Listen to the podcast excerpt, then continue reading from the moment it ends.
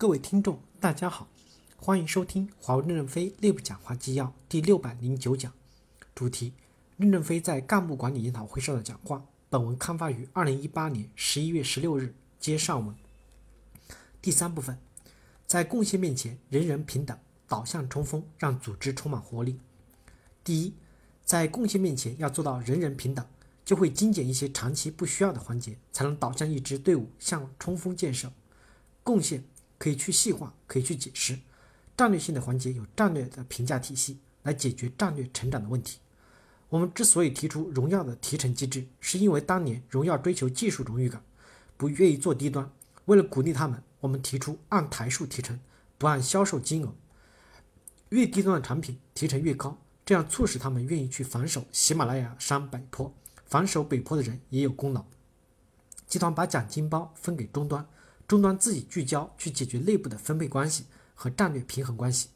我们要简化集团和子公司的授权方案，逐渐的确定一个原则，长期有效。第二，建立组织导向冲锋。如果用五到十年完成内部更新迭代机制，华为就可能活下来。这就回到上海会议的两句话：方向要大致正确，组织要充满活力。如果我们整个组织都是奋发有为，还有谁能阻挡我们？不要认为全世界都有好的商业模式，唯独华为没有。我们的分配机制有世界的领先水平，它是用几十年叠加才能形成，不是一朝一夕可以实现的。虽然我们的机制还不够优化，逐步去改良就行。获取分享制，拉车比坐车分享更多的利益。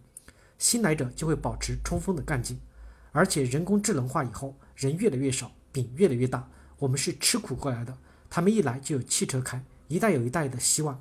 只要我们建好内部机制，就会有迭代更新，一层层的冲锋。所以，如何把英雄选出来，如何把领袖选出来，如何把充分的队伍评价好，让大家都去积极作战，担负起这个责任来，最重要的就是你们。郭平补充说，有四个意见，请大家思考。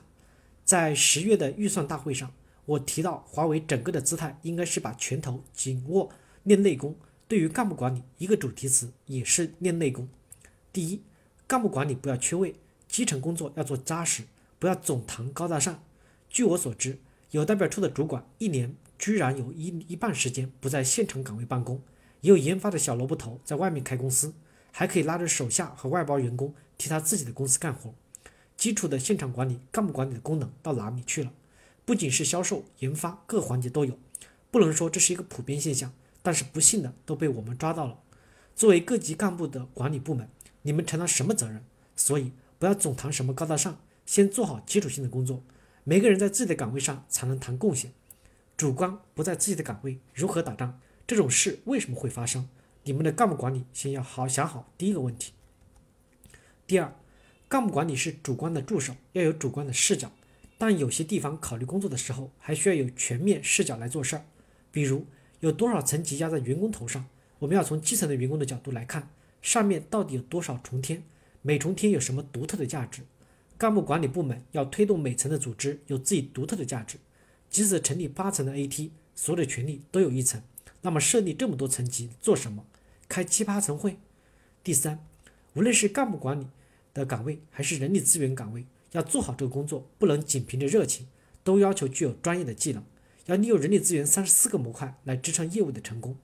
就像任正非所说的，要有桥和船来过河，不是随便一拍胸脯表决心就能解决问题。过去我们的成功把人力资源变成没有专业属性的工作，希望干部管理部门能够重拾专业的尊严，既要懂业务，也要懂人，懂干部管理，懂人力资源专业的模块。第四，干部管理和人力资源管理要解决公司的导向，人力资源政策一定要考虑为整个公司的成功，为整个业务的健康发展负责任。